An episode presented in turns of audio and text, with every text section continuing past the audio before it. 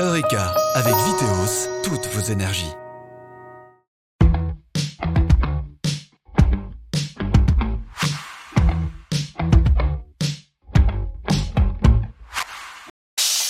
Salut à tous, bienvenue dans Eureka, l'émission qui parle énergie et développement durable. On va s'intéresser aujourd'hui à ce que la culture peut faire en faveur de l'environnement. On verra par exemple que Festineuge, qui réfléchit depuis de nombreuses années à son impact environnemental, met en place des mesures permettant de limiter son empreinte carbone. Mais d'abord, ici à Delémont, au Théâtre du Jura, on constatera que le complexe a été pensé pour être un modèle en termes d'énergie renouvelable.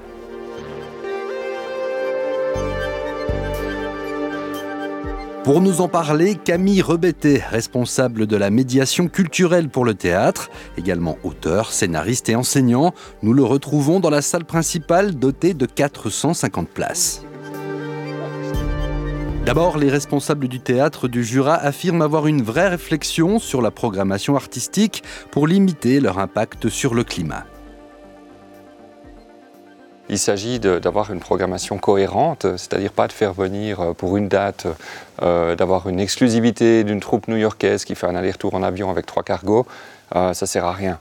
S'il y a une tournée européenne et qu'on peut avoir cette date-là, alors là, ça vaut la peine de s'y intéresser. Donc ça, c'est les, les, premières mesures. Maintenant, dans l'exploitation aussi, on regarde par secteur, là où on peut avoir un effet, un impact sur le bilan environnemental, par exemple le secteur de la mobilité des publics, le secteur de la, du gathering, de la nourriture, etc., des déchets. Et on va essayer par secteur de prendre certaines mesures pour euh, atténuer notre impact sur le climat. Si la plupart des créations, comme ici Les Sentiments du Prince Charles, jouées la semaine dernière sur cette scène, n'abordent évidemment pas systématiquement les questions environnementales, êtes-vous amoureux? Oui, le théâtre du Jura est bien sûr ouvert aux œuvres aux accents, disons, plus écolos. Ça, c'est en fonction aussi des opportunités de la programmation. Hein. Il n'y a pas toujours tous les spectacles qui sont disponibles. Mais on essaie, en tout cas en médiation culturelle, aussi de sensibiliser à, ces questions-là. On va organiser, en marge d'un spectacle qui euh, sera fin avril, une semaine climat avec un maximum d'intervenants, de collaborateurs d'écoles, etc., le canton, la ville, pour marquer euh, cette nouvelle institution qui doit développer de nouvelles façons de concevoir la démocratie. Enfin, comme tout bon projet immobilier moderne, le complexe abritant le théâtre du Jura carbure aux énergies renouvelables, grâce notamment aux panneaux solaires. Oui, il y a quatre immeubles en fait si on compte le théâtre et tous sont recouverts de panneaux solaires. Et euh, sur une moyenne annuelle, euh, c'est une autoconsommation directe. Euh, il y a aussi une question par rapport au chauffage. On n'a pas d'énergie fossile ici. c'est du chauffage à pellet avec du bois qui vient de la région, je crois, d'un rayon de 50 km traité par des exploitants de la région là aussi. Donc là, on a un impact le plus faible possible par contre, tout a été construit en béton. On n'a pas été parfait, on aurait pu faire mieux. Mais là, euh, peut-être qu'il fallait avoir 10, euh, 20 ans d'avance euh, dans la réflexion pour aller jusque-là.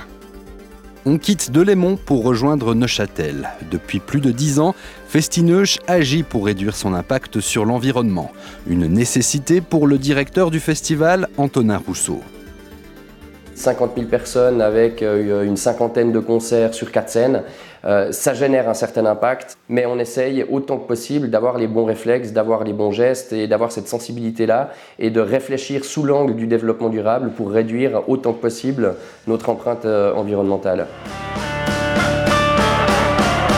Je me souviens tout particulièrement du concert de Prophets of Rage en 2017. À l'époque, je ne me doutais pas que le festival appliquait autant de mesures pour limiter son impact sur l'environnement.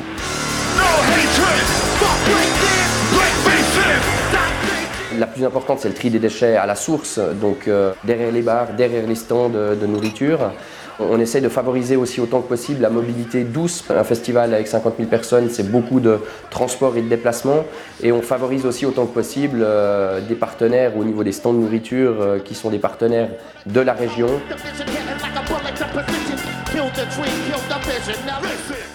Favoriser une économie et euh, des réseaux courts. Festineuch analyse sa consommation d'énergie depuis 2013. En quelques jours, le festival consomme l'équivalent de 10 ménages sur toute une année. Paradoxalement, depuis 2013, le festival a continué à grandir, donc on a plus d'espace à alimenter, on a des scènes qui ont aussi évolué, mais malgré cette évolution et cette croissance du festival, on a réussi à contenir en tout cas notre consommation. En 2022, Festineuge va ajouter une mesure de plus en faveur de l'environnement en misant sur de la vaisselle réutilisable. Ce qui évidemment réduira considérablement le tonnage de nos déchets pendant les 4 jours de manifestation. Ajoutons encore que Festineuge, qui prend habituellement ses quartiers ici aux Jeunes Rives à l'approche de l'été, fait partie du réseau vert des festivals suisses, en compagnie notamment de Paléo ou encore de Balélec. Il est aussi affilié à Europe, association européenne, qui réfléchit à faire cohabiter du mieux possible événementiel et développement durable. Le récap c'est terminé, on se retrouve le mois prochain. D'ici là, restez branchés sur Canal Alpha. Salut La semaine climat, c'est fin avril. Fin avril. Mhm faire une émission, ça. Oh, c'est bien, ouais. Ça va nous faire un reportage. Très bien. Et quand vous ramassez les déchets, est-ce qu'il vous arrive de retrouver de l'argent J'avais perdu un billet de 100 balles. C'était Eureka avec Viteos, toutes vos énergies.